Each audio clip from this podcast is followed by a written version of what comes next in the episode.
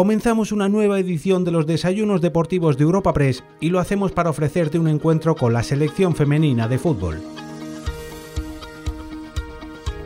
Es que es lo único que hay ahora mismo en nuestras cabezas. Eh, toda la energía, no solo desde ahora que hemos terminado la temporada, durante la temporada, tú como futbolista nuestro es día a día, ¿no? Pero sí que te pones como, como objetivos a medio plazo em, y sin duda pues la Eurocopa es uno de ellos. Vienen dos años, esperemos que tres muy ilusionantes con la selección y es cuestión de ir echando día a día porque al final, bueno, si hay gente que otras selecciones que también lo hace, pues estaremos a la par, pero si hay selecciones que solo lo van a hacer desde ahora, pues eso como hemos ganado. En esta ocasión contamos con la presencia de las jugadoras Alexia Putellas, internacional con la selección española de fútbol, Balón de Oro y premio de Best FIFA en 2021, y sus compañeras Patricia Guijarro e Irene Paredes. Además, en este episodio nos acompaña el seleccionador nacional de fútbol femenino Jorge Vilda. El redactor jefe de la sección de deportes en Europa Press, Gaspar Díez, será el encargado de moderar esta cita.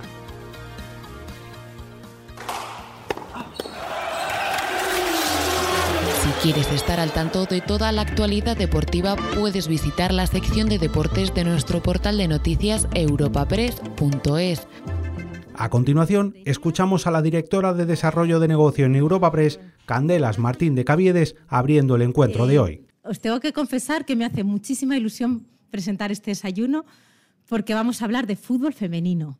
Y además, ¿con quién vamos a hablar? Con las mejores jugadoras que tenemos ahora mismo, que tenemos a la eh, última balón de oro, Alexia Putellas, y tenemos también a capitanas como son Patricia Guijarro y como es Irene Paredes. Y sin duda Jorge Vilda, que como seleccionador nacional tiene mucho que ver en los éxitos de todas ellas. Y es que además el fútbol está ahora mismo en un momento histórico. Hace poco, bueno, hace ya 2020 tuvieron su primer el convenio colectivo, se ha pasado a la profesionalización y muy recientemente el acuerdo histórico en el que se igualan las primas en porcentaje y en el que además también se revisan y mejoran sus derechos de imagen. Todo por no contar los éxitos deportivos, tanto como equipo y algunos en nombre propio, como el ya mencionado de Alexia. Y además esto no ha hecho más que empezar, porque queda la Copa de Europa, en la que ya partís como favoritas, luego está el Mundial, y yo me atrevería a decir que el fútbol femenino, pues que no tiene límites. Y, bueno, además el fútbol femenino es palanca, es motor. O sea, todo lo que estáis haciendo vosotras anima e impulsa otros deportes femeninos, pero también nos anima, nos motiva y nos hace sentirnos orgullosos a todos los que estamos aquí y a todos los eh, ciudadanos españoles. Eh, como queremos escucharos a vosotras, voy a hacer una muy breve presentación de vosotras y de Jorge y ya después os daré a todos la palabra.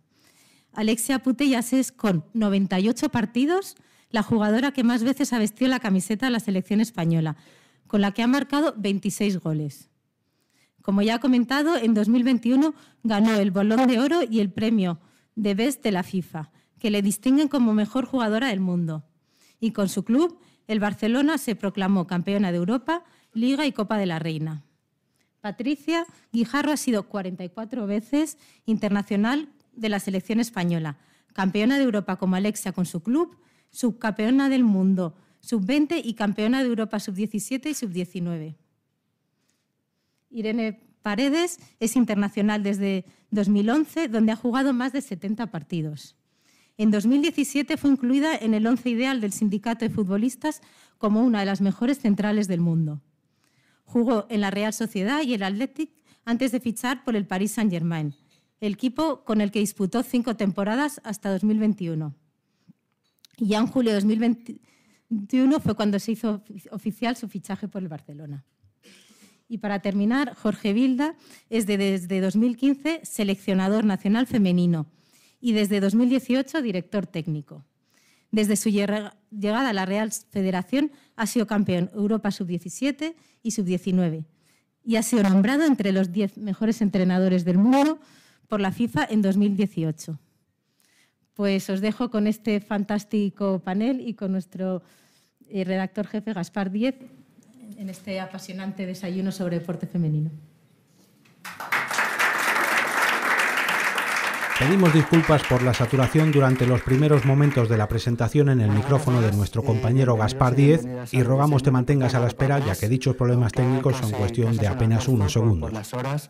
Pero creo que merecía la pena por tener, como ha dicho antes Candelas, a este elenco, a las tres capitanas de la selección española de fútbol, a las que hemos rescatado de esa concentración, que yo creo que lo vais a agradecer, ¿no? unas horas un poco fuera de la concentración lo vais a agradecer, de la ciudad del fútbol de las Rozas para compartir eh, lo que ha comentado Candelas, ese próximo Campeonato de Europa en Inglaterra, del 6 al 31 de julio. Muchas gracias, como les, decía, por acompañarnos a esta hora inusual, provocada por esta intensa ola de calor que nos azota, y también a los que nos siguen por streaming. No voy a presentar a la gente, a las futbolistas que, que me acompañan, porque ya lo he hecho antes Candelas. Le, recuerdo, y bueno, antes me estaba comentando ahora Patricia, que le ha sorprendido ver a tanta gente. El fútbol femenino importa y mucho, y, aquí hay gente muy importante que está deseando escucharos, así que yo también me alegro de, de estos cambios que se están produciendo. Gracias también a, a la nueva política que ha impulsado el presidente de la Federación Española de Fútbol. Hay muchos compañeros de, de los medios de comunicación a los que le animo que hagan sus preguntas a través de preguntaseventos.europapress.es. Yo voy a empezar con las mías. Jorge, buenos días. Eh, hace tres años, eh, os voy a tutear si me permitís, me acompañaste junto a Amanda San Pedro, Silvia Meseguer y Mariona Caldentey justo antes del Mundial de Francia. Por aquel entonces el objetivo era lograr el primer triunfo en un Mundial y se logró.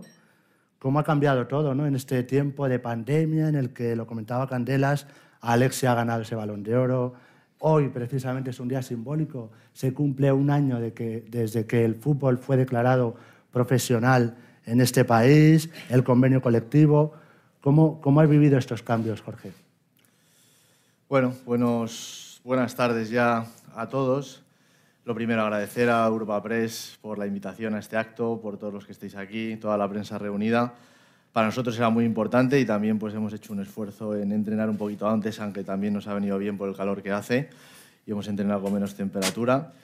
Y aquí estamos porque sabemos lo importante que es la difusión del, del fútbol femenino y porque también nos hemos sentido muy cómodos siempre. Eh, no sé si son desayunos, eh, almuerzo o brunch que ahora se lleva, pero vamos. Igual. Estamos aquí, que es lo, lo importante. Y sí, llevamos tres días preparando la Eurocopa, vamos, preparando la Eurocopa con un grupo de, de 28 futbolistas, pero realmente preparándonos para, para esta eh, competición llevamos, llevamos mucho tiempo. Y sí que es verdad que, que han cambiado mucho las cosas desde, desde ese Mundial.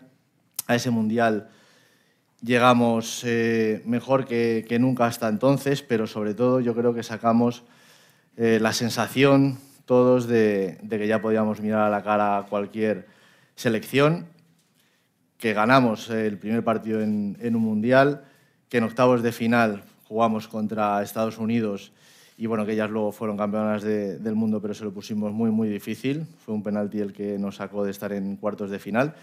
Y a partir de entonces, pues muchísimas noticias muy buenas en cuanto a lo individual, pero sobre todo en, lo colectivo, eh, el aumento de nivel de las jugadoras, una federación volcada con, con, el fútbol femenino, no solamente las condiciones económicas y de derechos de imagen, sino también pues, en todo lo que tenemos a, nuestro alcance en cuanto a recursos humanos, eh, material deportivo, instalaciones. Es exactamente lo mismo que tiene la selección absoluta masculina. Y al final todo eso tiene su resultado. Junto con la profesionalización de todas las jugadoras, por fin se pueden dedicar al 100% a, al deporte y eso toda esa suma, el, resultado pues es un gran nivel de jugadoras que tenemos ahora mismo. Eso sí que lo puedo decir. Eh, ahora mismo vamos a una Eurocopa con un gran equipo y con unas jugadoras que, se están preparando muy duro para, dar guerra y para competir contra cualquiera. Bueno, vamos a hablar de ese campeonato poco a poco con, con los cuatro, pero sí que lo ha comentado también Candela y me gustaría hablar de ese, de ese acuerdo histórico que se firmó ayer en la Real Federación Española de Fútbol, de las primas de los derechos de imagen, de ese acuerdo igualitario. Eh, dijo ayer el presidente, y ahora me va a permitir que la atraque, pero que te quitabas un peso de encima. Dijo, una cosa menos para el seleccionador. A ver, no es un peso de encima, pero o sea, es, es al, real, o sea, al final es poderte centrar en lo importante y era uno de los objetivos. Y también hay agradecer el esfuerzo de la federación porque nunca había sido así, nunca habíamos llegado así. Eh, sinceramente, eh, cuando habíamos llegado a estas alturas era el momento de negociaciones, de llamadas, de empezar y llegar al final. Ahora mismo, desde el primer día de concentración, tanto staff, sobre todo jugadoras, están centradas en entrenar, en coger buenas sensaciones en el campo y en el foco que lo tenemos en el día 8 con el debut contra Finlandia, que es lo más importante, porque eso que se firmó ayer, que también es muy importante, pues ya está solucionado y no solo solucionado, sino pues, pues con una sonrisa en la cara, que es lo más importante para mí. Bueno, voy a ser, voy a ser eh, eh, correcto y ordenado. Me decía antes Patrick que se sienta aquí al lado Irene, que es la primera capitana. O sea, lo tienen, lo tienen todo muy interiorizado aquí, el orden. Voy a empezar por, voy a empezar con, con Irene. Irene, eh, se te vio en la firma que, por cierto, fue más rápido el presidente a la hora de firmar. muy rápido. Que, ¿Cómo valoras ese acuerdo histórico para el fútbol español? ese acuerdo de inclusión igualitario para el fútbol femenino que recordaba hace un año estaba en otra situación muy diferente a la actual y tú llevas en, en la selección desde el año 2011 y has visto todos los cambios que se han producido en, en, la selección y el fútbol femenino. Hola, buenos días. Eh, sí, o sea, lo dijimos ayer, eh, lo decimos con una sonrisa, es un acuerdo histórico eh, y no solo por las cantidades que queremos que sean mejores, pero es verdad que la manera en la que se cierra, eh, todo lo que conlleva el que se iguale el sistema de reparto a la masculina, pues crea precedente y no hay, no hay nadie más que tenga un contrato de este, de este tipo. Al final lo que queremos es eh, asentar bases sólidas para que esto, que esto vaya más, siga creciendo. Y por nuestra parte, dar las gracias a la Federación por, haberlo hecho posible, porque dijimos ayer, han sido muchos meses de negociaciones muy duras. Al final cada uno tiene su lado, sus intereses, y lo que queríamos era, más allá de, las cantidades, eh, llegar a un acuerdo que englobase muchas cosas. Eh, el tema de viajes, los derechos de imagen, y creo que, que, lo hemos conseguido. Y bueno, pues es de agradecer, y como decía Jorge, al final, el tenerlo cerrado para antes de una competición tan importante como es un europeo, te da la tranquilidad de poder centrarte solo en, el fútbol, que es lo que mejor hacemos, y que esas cosas, pues bueno, queden cerradas, un acuerdo para cinco años y, bueno, que, estas negociaciones pues, se tengan que llevar otra vez más adelante, pero que estemos satisfechas con lo que, con lo que hemos conseguido. Bueno, ahora la atraco, presidente, lo siento, pero le pediría que cogiera el micrófono y que hiciera una valoración. Ayer lo hizo en, una, en, un, en un acto en el que no estábamos invitados a la prensa, lo vimos a través de las, de las redes sociales, de los canales sociales de, de, los canales de comunicación de la Real Federación Española de Fútbol. Le pido que venga aquí porque lo estamos dando por streaming para que se le vea y que haga una valoración de ese acuerdo y a ver si atiende, atiende a esa reclamación y le da un poquito más de dinero, a, como ha dicho Irene. Yo que soy electramista, a ver, póngale números Escuchamos una breve intervención del presidente de la Real Federación Española de Fútbol, Luis Rubiales. por favor, le pido que, que las mire a ella y también a los compañeros. De... buenas tardes. Me ha dicho así que me ponga adelante, pero me voy a poner al lado para que se vea bien dónde estamos, que estamos en, en Europa Press. Lo primero que quiero es agradecer a ella. Es verdad que han sido muchos meses. Creo que en un tono muy cordial, amigable. La federación trataba de buscar un acuerdo quizá más a largo plazo y las jugadoras desde el principio lo que nos hicieron ver es que no era únicamente una cuestión económica, sino también de dignidad. El tema de los viajes ha estado muy presente, sobre todo a raíz de un incidente que tuvimos en un viaje donde no se hicieron las cosas como se debían de hacer. Entonces, pues hubo que hacer un ejercicio de reconocer nuestros errores en primer lugar y en segundo lugar, pues ver hasta dónde podíamos llegar. Eh, ha habido cosas y quiero contar un detalle anecdótico. Por ejemplo, en la negociación surgió eh, un momento en el que se hablaba de cuántos kilómetros se podían hacer en autobús.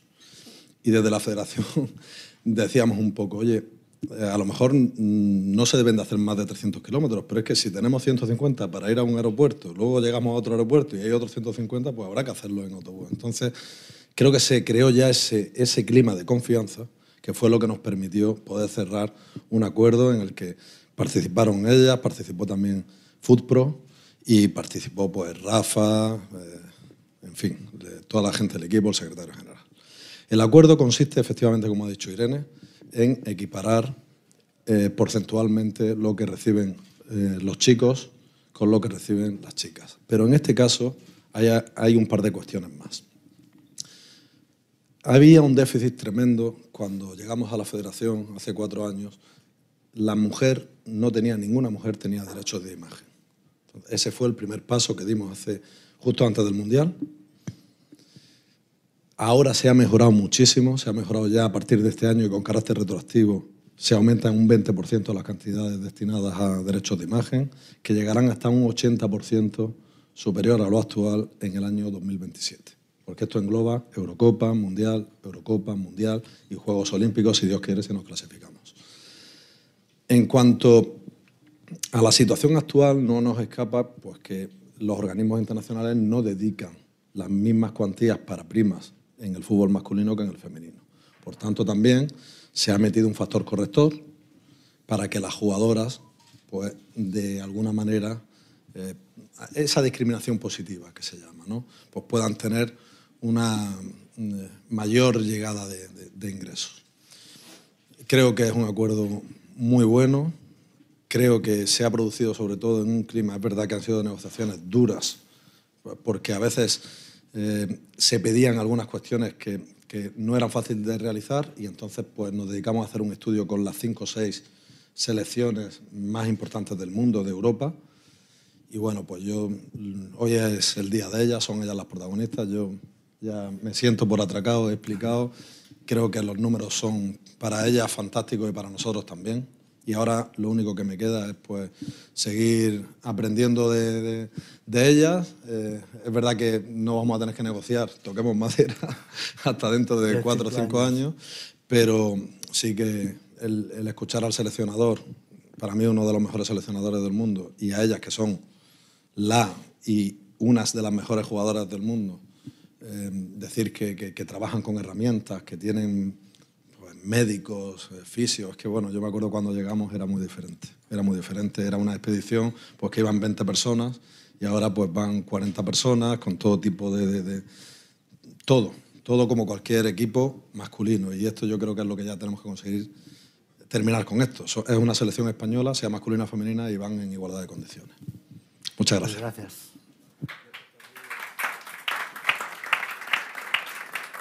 Gracias, gracias presidente y perdón por el atraco.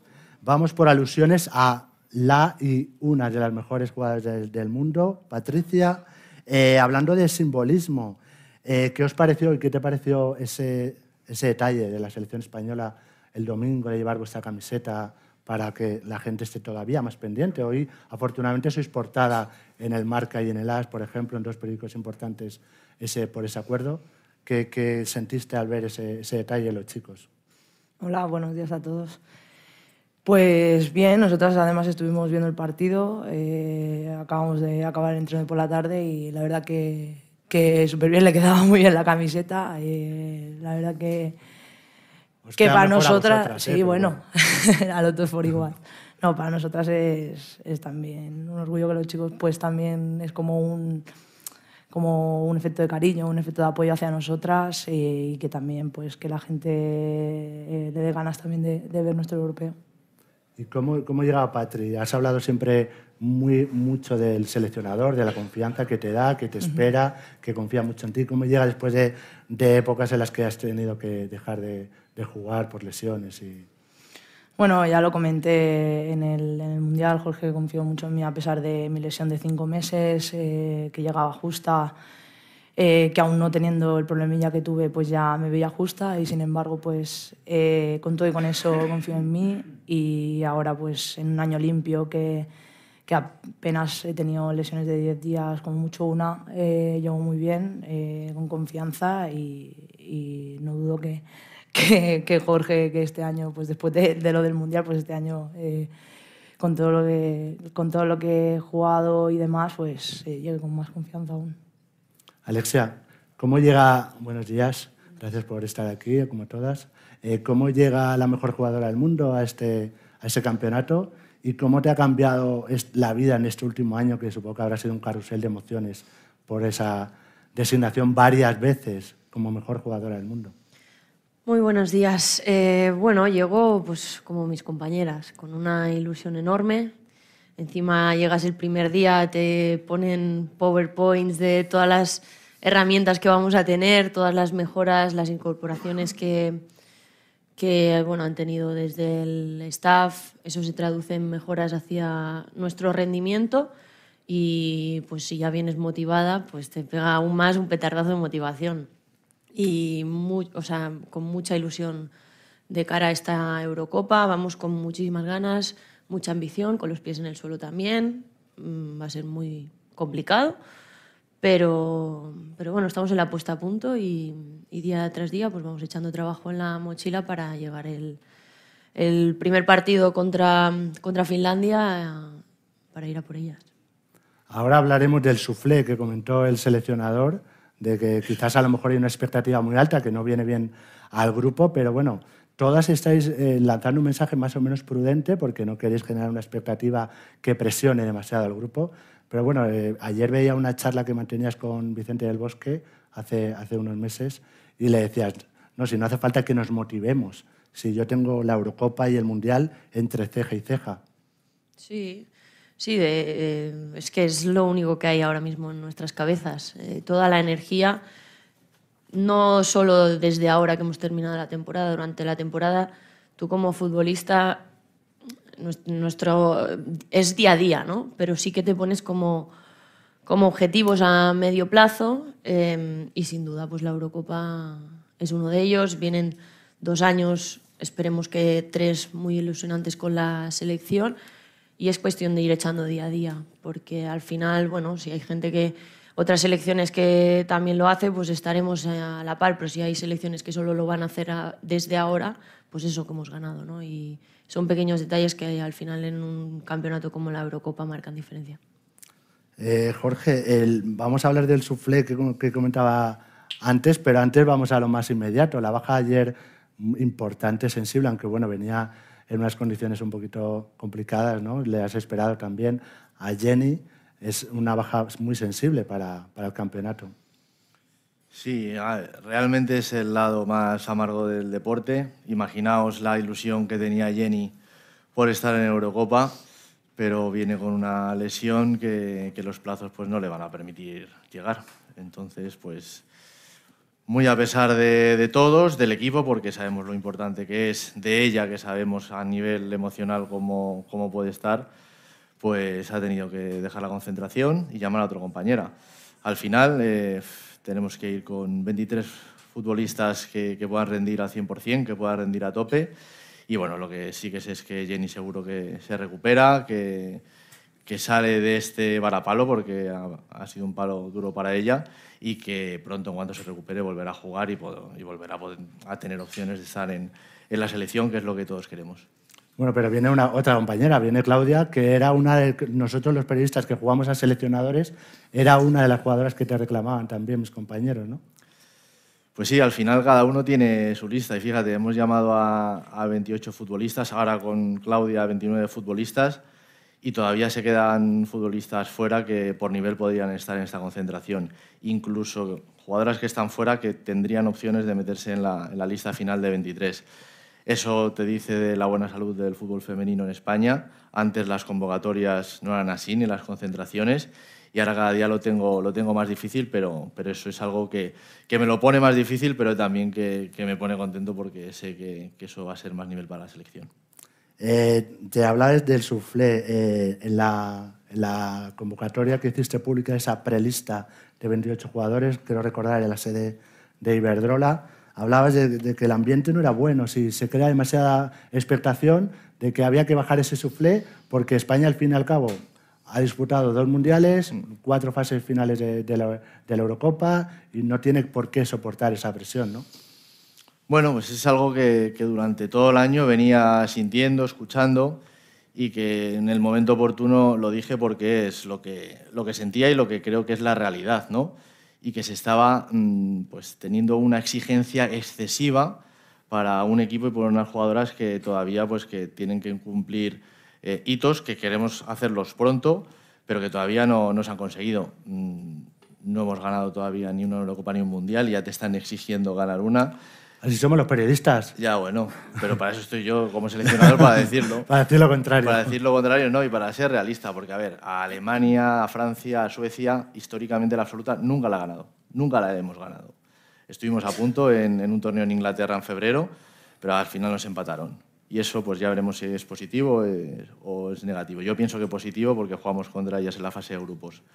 Pero al final es eh, en la historia, porque hablando también con compañeros y con gente que tiene mucha más experiencia que yo en el fútbol, de 70, 80 años, me decían que es que no habían visto esa exigencia nunca a ningún equipo y que nosotros la teníamos. Y bueno, pues eh, rápidamente fuera, o sea, fuera, que la presión esté sobre mí, que cualquier cosa que suceda en cuanto a los resultados, que caiga sobre mí, que ellas jueguen y vamos a dejar a la selección porque tenemos los mimbres de, de hacer algo. Eh, pronto, pero dándonos nuestro tiempo. Es decir, que, bueno, eh, la situación es esa. Sí que hay otro punto de vista, que es que la confianza en estas jugadoras es máxima. O sea, no por quitar la presión mm, sea que no tengo confianza, ni que sepa que, que, saben aceptar los retos y que cuando llegue el momento en, en la Eurocopa van a salir y van a saber ser ellas mismas, porque ya lo han demostrado tiene experiencia competitiva en clubes de la máximo nivel y en selección durante muchos años. Fíjate, antes han dicho el dato Alexia, que casi ni me acordaba, 98 partidos, 70 partidos. Es un fútbol femenino y más de lo que veníamos antes de la selección, porque los últimos cuatro años se han jugado más del doble de partidos que los anteriores cuatro. Eso significa que ahora mismo jugamos amistosos, que jugamos eh, torneos amistosos, que se aprovechan todas las fechas FIFA para preparar a estas futbolistas. Entonces, con esa experiencia, pues bueno, pues un éxito seguro que está por llevar. Bueno, voy a decir a mis compañeros que no sé si tengo algún problema en el, en el móvil, pero si alguno quiere formular una pregunta que me la solicite con micrófono, porque no veo que que me estén entrando los, los correos. Yo sigo con mis preguntas. Eh, uno de mis compañeros que está, ahí, está en la sala, David Menayo, del diario Marca, hablaba, hace un reportaje reciente de ADN Barça, Irene, Patricia. ¿Eso es bueno para, es positivo para la selección que, que os conozcáis? Porque las tres sois jugadoras del Barça y que os compenetréis mejor. Irene, por ejemplo. Hombre, yo creo que es muy positivo.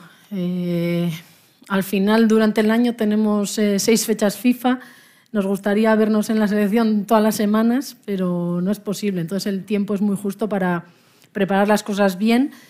El que vengamos, por suerte, muchas jugadoras del Barça hace que hayamos trabajado muchas cosas en el día a día, que nos conozcamos perfectamente, que sepamos eh, cómo responde cada jugadora a cada balón, a cada, a cada momento. Y al final el fútbol son automatismos, es que fluya y cuanto más nos conozcamos, mejor. Y encima se junta un, un, grupo humano y un equipo en el que, como dices, puede tener cierto ADN Barça, quizás porque, porque seamos muchas y, y nos conozcamos, pero es que encima se mejora eh, con el resto de jugadoras que cada una aporta sus mejores eh, virtudes para que el equipo pues, eh, sea sobresaliente o esa es nuestra, nuestra intención, desde luego. Puedes hablar como si no estuviera. Porque, porque cuando Patri jugaba en el Collerense, también venía a la selección. Cuando Alexia jugaba en el Español o en, el Levante, también venía a la selección. Cuando Irene estaba en el Atlético o en el, o en el Paris Saint-Germain, también venía a la selección.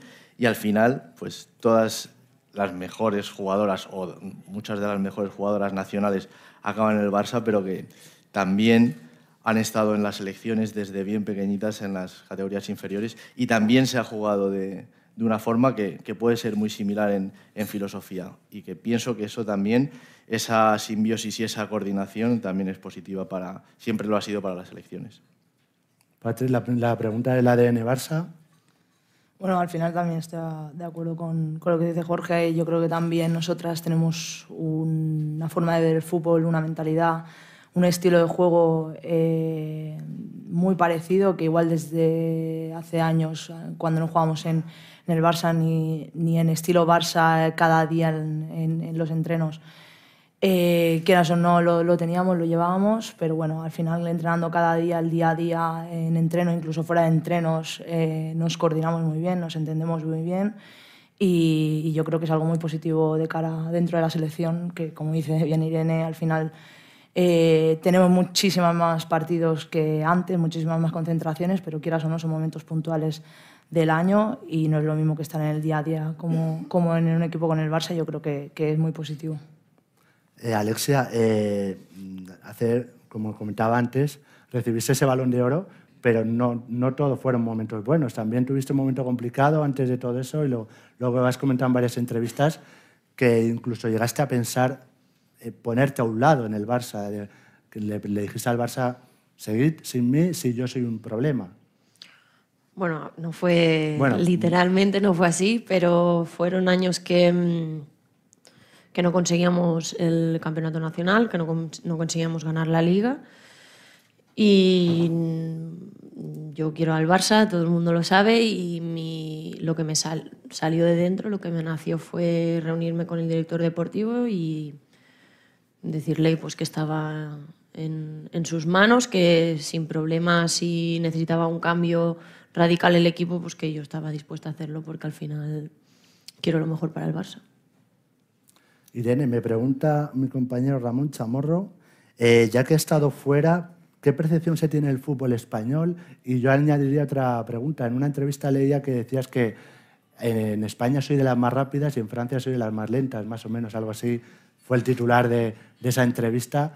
¿Cómo es el fútbol en Francia, más físico, siendo Francia una de las rivales que vamos a tener en la, en la Eurocopa y una de las favoritas con España? Bueno, decir que ese titular, ese- esas palabras fueron de hace cinco años y por suerte ha cambiado, Ha cambiado. mucho la liga. Eh, es verdad que cuando me fui también fue parte de tomar esa decisión eh, que la liga francesa era más potente que, la española y bueno, yo me fui a probar, fue un tema individual, pero es que en esos cinco años la liga española ha evolucionado mucho, Eh, las jugadoras han evolucionado mucho, por lo tanto ya no soy de las más rápidas tampoco, aquí tampoco. No, pero al final es, es algo muy bueno, es que la gente, las mujeres venimos mejor preparadas, que llegamos a primera división y no es como antes, que casi subíamos porque, porque era lo que había.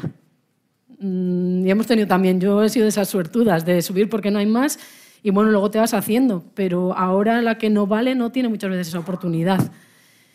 Entonces, el cambio tan brutal que ha tenido en estos últimos cinco años y lo sigue teniendo, eh, pues bueno, es que ahora ya no tenemos nada que envidiar a ninguna liga del mundo. Y bueno, eso se refleja en la selección. Eh, es que hace cinco años jugar contra Francia, jugar contra Alemania era, uf, bueno, a ver, a ver cómo va.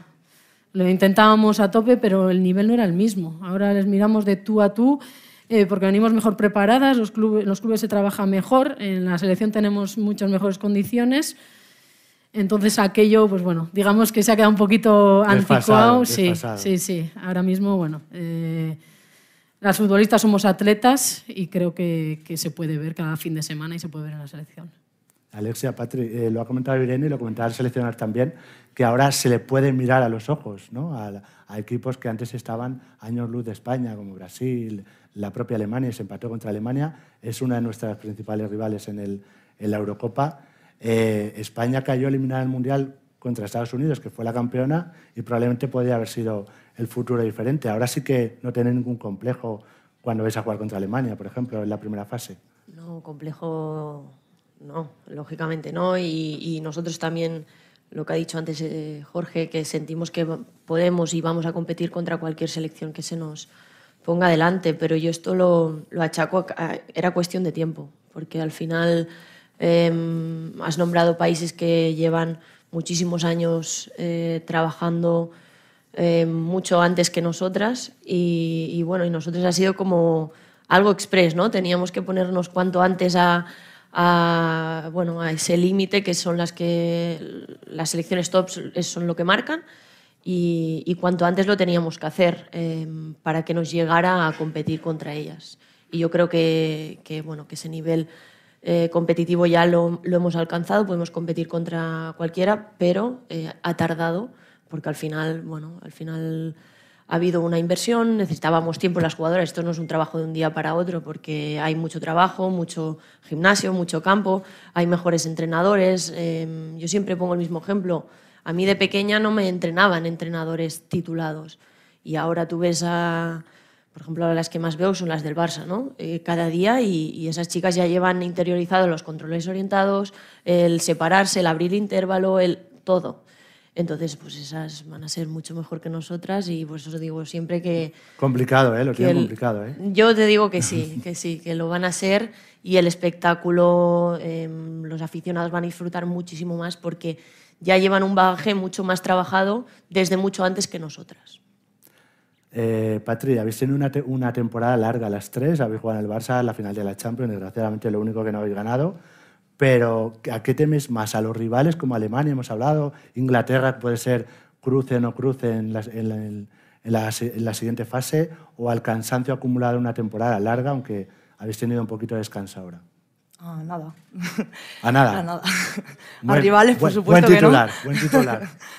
A rivales, por supuesto que no. Eh, de hecho, nos encanta, eh, nos, nos, motiva todos los partidos, pero los, los, fuertes aún más. Y el cansancio, como bien has dicho, hemos tenido unos días para desconectar tanto mentalmente, recuperar lo mejor posible físicamente. Y ahora, de hecho, nos estamos preparando estos días para llegar en las mejores condiciones a pesar de temporada larga, que a nosotros nos encanta porque significa que, que hemos hecho buena temporada. Que habéis llegado a, a los objetivos casi, os ha fallado. Nos ha faltado, pero, pero, bueno. hemos, hemos llegado y, esperemos que, que, sigamos así porque yo creo que conseguiremos otra vez.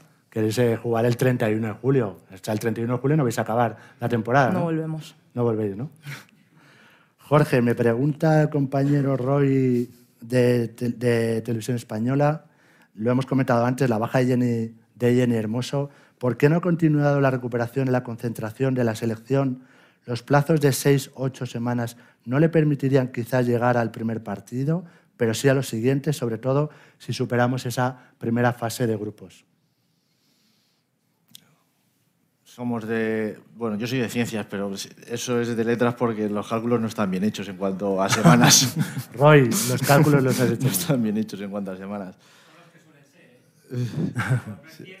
sí.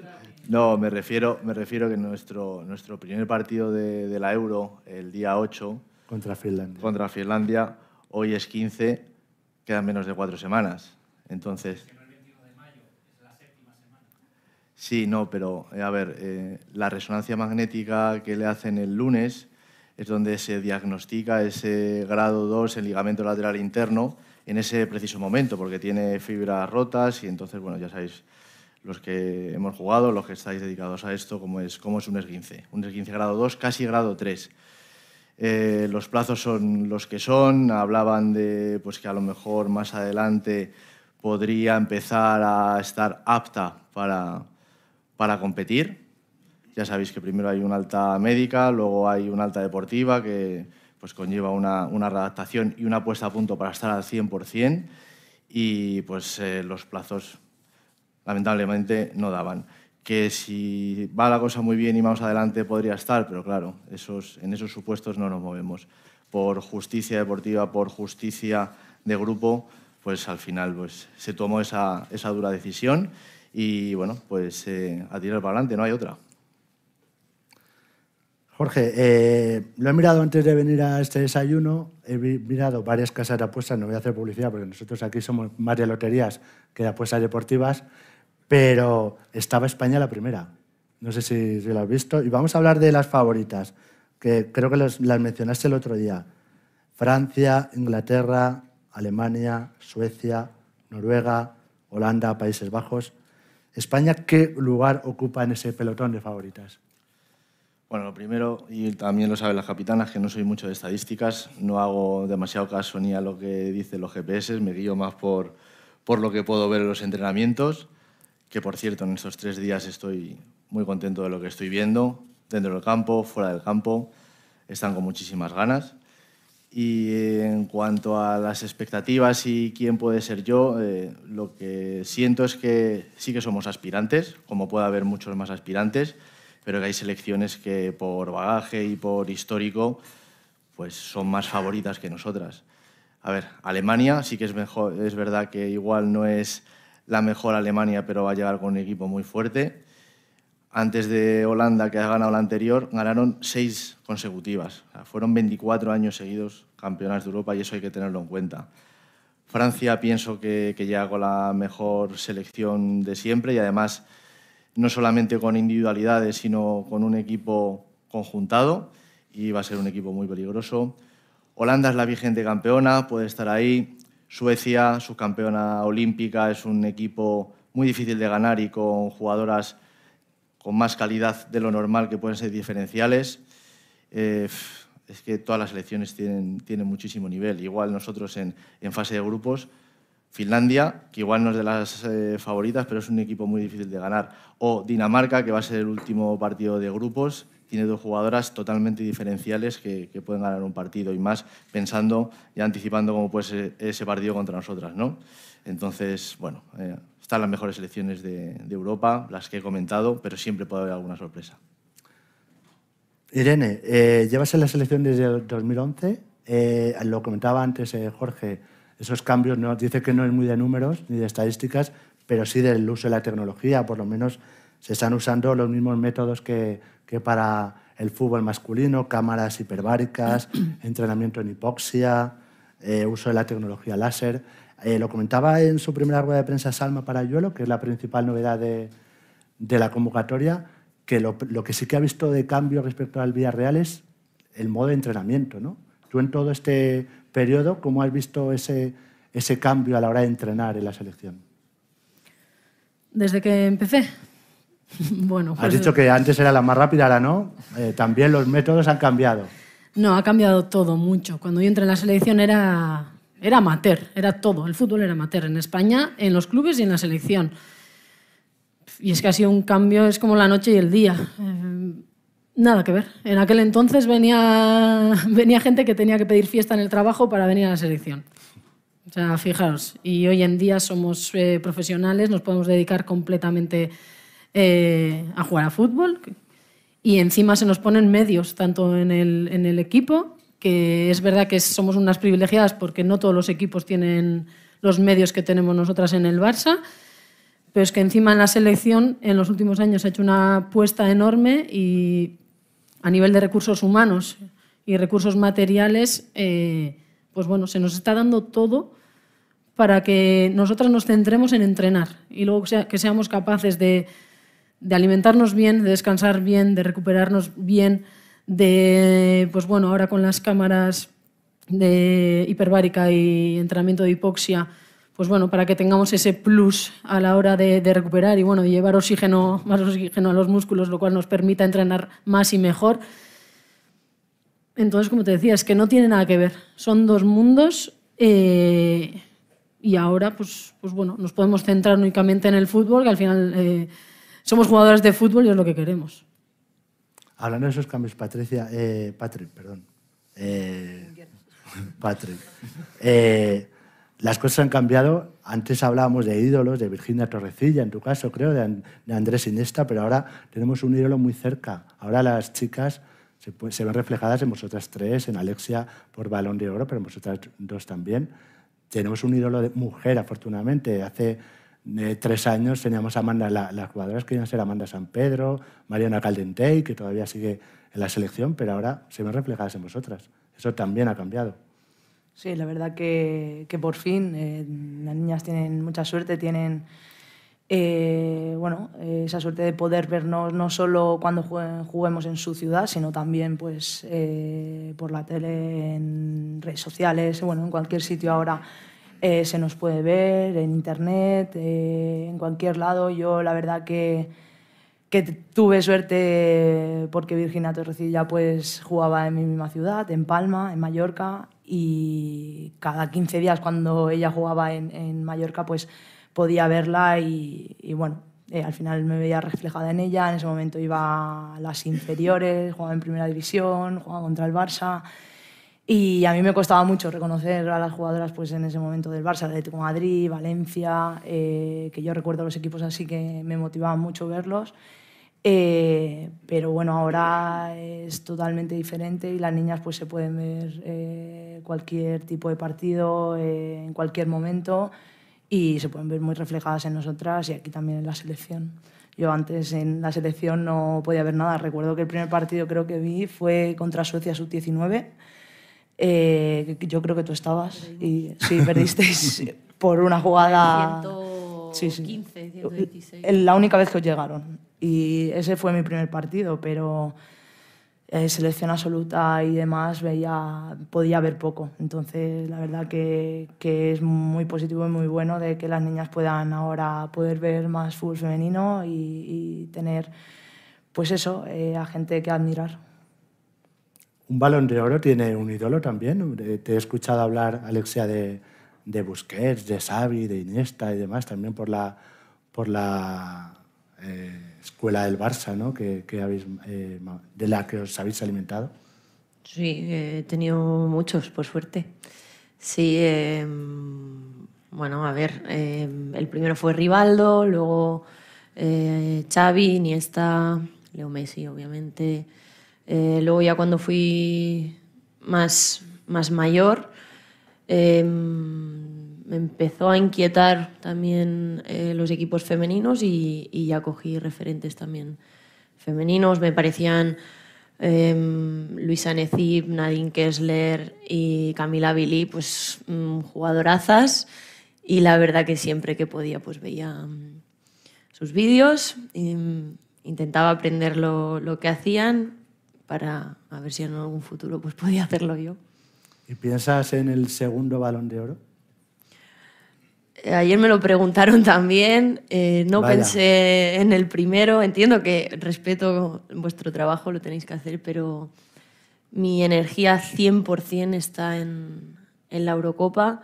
Eh, queremos hacer algo grande, mm, tenemos muchísima ilusión en, en lo que podemos hacer este verano, mucha confianza también y es lo único importante, de verdad que es lo único importante ahora mismo. Jorge, te voy a poner en un aprieto. La lista definitiva de 23, que por supuesto están ellas tres, ¿no? Digo yo.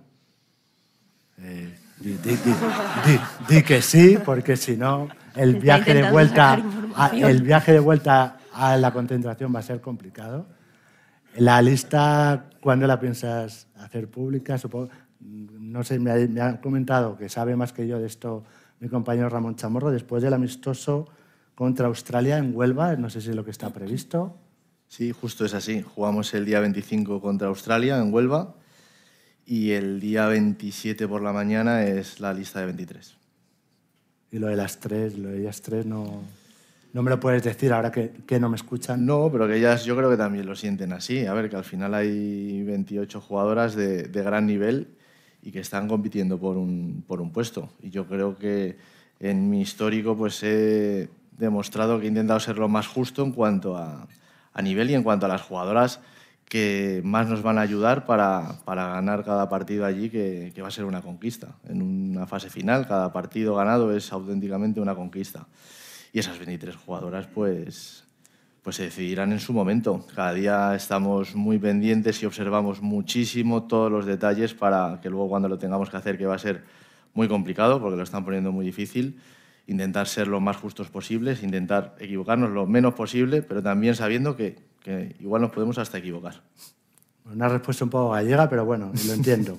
eh, me ha comentado también mi compañero Ramón, que sabe más que yo también, que su, tus sueños son los Juegos Olímpicos. Lo comentaba antes también el presidente, que ojalá en ese acuerdo de cinco años esté incluido también los Juegos Olímpicos de París. Es el sueño de todos. Eh, todas, en cuanto hablamos en el vestuario de Juegos Olímpicos, eh, se encienden los ojos, nos miramos y es algo por lo que luchamos día a día. Igual que, que yo sé que este año, cuando estaban en sus clubes y estaban en, ya en finales de Champions o momentos muy importantes, en el fondo todos los días tienen un trocito para la selección. Sé que tienen un trocito de pensamiento para, para la Eurocopa, pero sobre todo en, lo más hondo tenemos todos esos Juegos Olímpicos porque sería la primera vez en la historia y todos queremos escuchar ese himno y, vivir esa, esa, experiencia y tenemos la oportunidad y seguramente pues, pues sea la única oportunidad que tengamos en, en, nuestra vida y la queremos aprovechar. Bueno, por cierto, Alejandro Blanco iba a venir a este desayuno, pero le ha coincidido al retrasar el desayuno con una entrega a Sete Benavides de la medalla de los Juegos Olímpicos, así que me ha dicho que, se, que excuse su, su ausencia aquí. Os preguntaba a vosotros lo mismo, ¿está en vuestro sueño el alcanzar ese, esos Juegos Olímpicos de, de, París, Irene, además en una ciudad que conoces bien. Sí, a ver, eh, los Juegos Olímpicos es la máxima competición en, en todos los deportes. Eh, yo creo que todo, todo el mundo ha visto los Juegos Olímpicos desde muy pequeña, a pesar de, bueno, en algunas hemos tenido menos referentes, otras más, veíamos algún partido, los Juegos Olímpicos los ve todo el mundo, cualquier disciplina. Y es verdad que es muy difícil clasificarse eh, aquí en Europa, pero lo vamos a intentar porque es que es un sueño. Antes tenemos muchas eh, etapas que pasar. Eh, el primer objetivo sería la Eurocopa Luego está el Mundial, que hay que hacer un buenísimo papel y ojalá podamos estar allí. Eh, es lo que queremos y trabajaremos día a día. Como decía Alexia, al final no es eh, que llegue 2024 y ponerte a todo correr a, hacer todo lo posible, no. Es desde, bueno, ya, ya, lo llevamos pensando tiempo, desde el Mundial cuando nos eliminaron, que era la manera de clasificarse. Eh, fue durísimo por irse a casa, por cómo nos fuimos pero en el fondo también estaba esa ausencia en los Juegos Olímpicos y fue ponerse a currar, poner todos los días un poquito más, un poquito más, porque si no luego es tarde. Eh, es cada cuatro años y tienes cuatro años en el que tienes eh, que jugar la Liga, la Copa, la Champions, la, la Supercopa, eh, tienes europeos, hay que clasificarse para ello, hay que clasificarse para el Mundial, pero que, bueno, es un objetivo bonito y como dice Jorge, al final es que eh, puede, vamos, casi seguro que va a ser el último tren para nosotras. Entonces, bueno, pues ahí eh, como objetivo más lejano sí que estarían los Juegos. Patrick, ¿quieres que te ejerza de anfitriona Irene allí en París? Ojalá, ojalá, ojalá. es un objetivo a largo plazo, al igual que ha dicho Alexia que tenemos objetivos a corto plazo, y es uno de ellos sin duda. Alexia. Pues sería un sueño, claro que sí, un sueño y es lo que hablaba ahora, eh, Eurocopa Mundial, Juegos Olímpicos. Si se da todo como queremos que pase en la cabeza, pues digo, gracias compañeras, hasta luego. Y sería un sueño como, como se dé lo que queremos estos tres años. Jorge, bueno, ya lo has dicho, ¿no? que, que es uno de los, de los objetivos de, de tuyos para medio plazo. A ver, muy ambicioso porque para las elecciones UEFA solo hay dos plazas porque son tres, pero como organiza Francia, se quedan dos.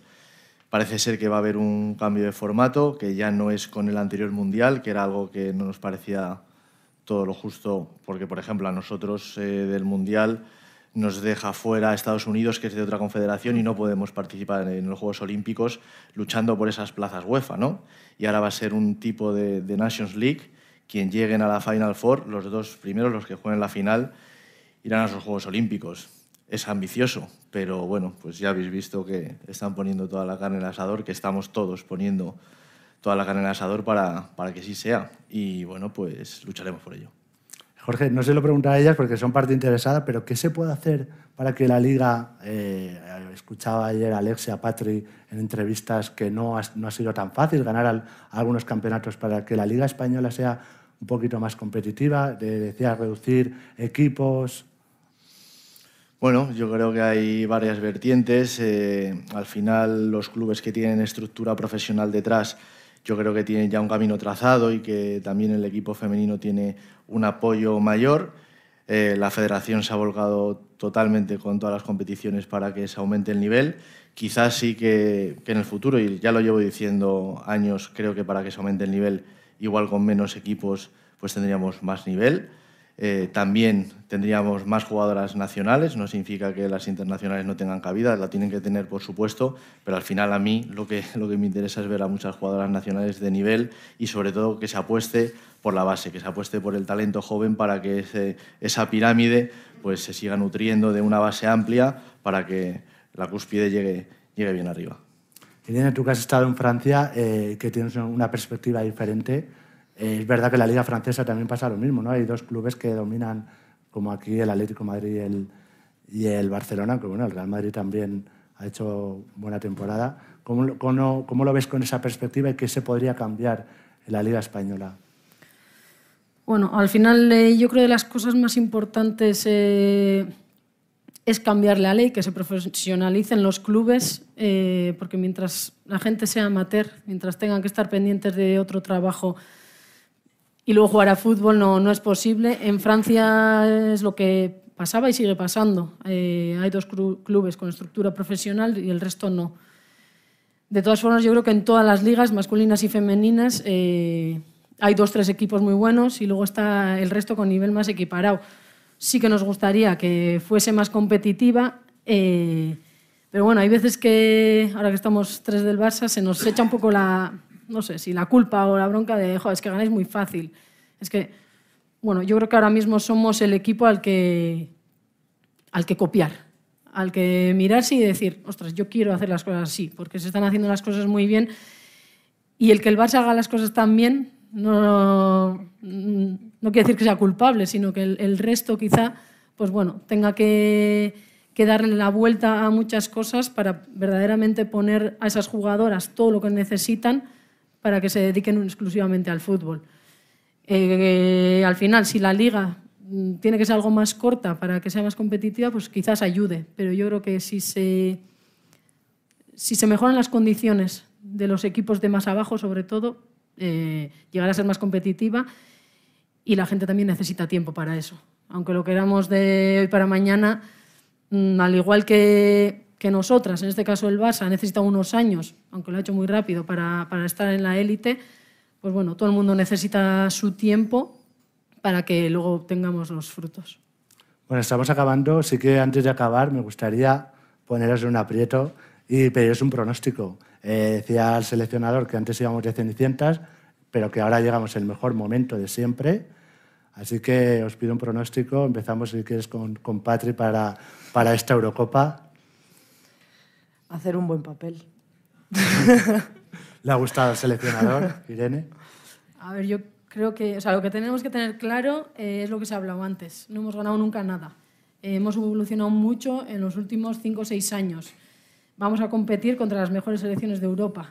Eh, al igual que nosotros estamos trabajando mucho, hay otras selecciones que también están en lo mismo. Somos las mejores de Europa y cualquiera puede dar la sorpresa. Evidentemente, eh, es bonito que se genere expectativa, que la gente nos siga tanto, que, que crean que vamos a ser campeonas, porque somos las primeras que queremos ser campeonas.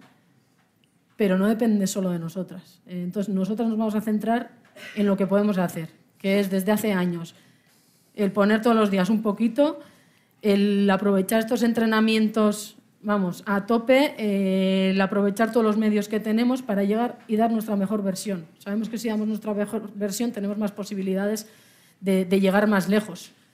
Pero yo no me voy a mojar eh, para que luego me digan tú dijiste esto, sea para bien o, para mal. Confío mucho en el equipo a nivel de, de juego, pero sobre todo a nivel humano que en estas competiciones el nivel humano creo que cuenta a veces eh, igual o más que, que, todo lo que puedas trabajar fuera, porque en momentos duros que van a venir, eh, el que esté el equipo unido hace que, que, des un plus más y quizás eso pueda ser diferencial eh, en momentos en los que bueno, vengas con fatiga, te ponga el resultado en contra Así que bueno, yo, yo le voy a pasar el marrón a. le va a pasar el, marrón Pues yo te voy a decir que lo ha dicho todo, ¿Lo Dicho todo? que suscribo sus palabras. Y yo las de mis capitanas. Las de tus capitanas. Lo que sí que está claro que habéis captado la atención de, todos nosotros. Gracias, muchas gracias por, por abandonar la concentración, como os he dicho. Mucha suerte en esta Eurocopa de Inglaterra, porque yo creo que va a ser un buen momento para el despegue del fútbol femenino y también del deporte femenino en España, que hoy se cumple, como decía al principio, un año de esa profesionalización. Pues eh, lo que les decía, muchas gracias a ellas, muchas gracias a todos ustedes por acompañarnos en este desayuno. Les esperamos la, también gracias a los que nos han seguido por streaming, en especial a una persona que sabe ya quién es. Gracias a papá Pablo García Cuervo, a Poki, a mis compañeros de Desayunos de Deportes, del resto de Europa Press y les esperamos la próxima semana, el 23 de junio, con el desayuno del secretario de Estado para el Deporte, José Manuel Franco, que va a ser presentado por el ministro de Cultura y Deporte, Miquel Iceta. Buenos días, ya buenas tardes y buena suerte. Muchas gracias. Despedimos esta entrega de los desayunos deportivos de Europa Press invitando a todos nuestros oyentes a descubrir el resto de episodios de este podcast, así como los de los distintos programas de nuestra red a través de europapress.es barra podcast. Recuerda que puedes encontrar todos ellos en las principales plataformas de podcasting.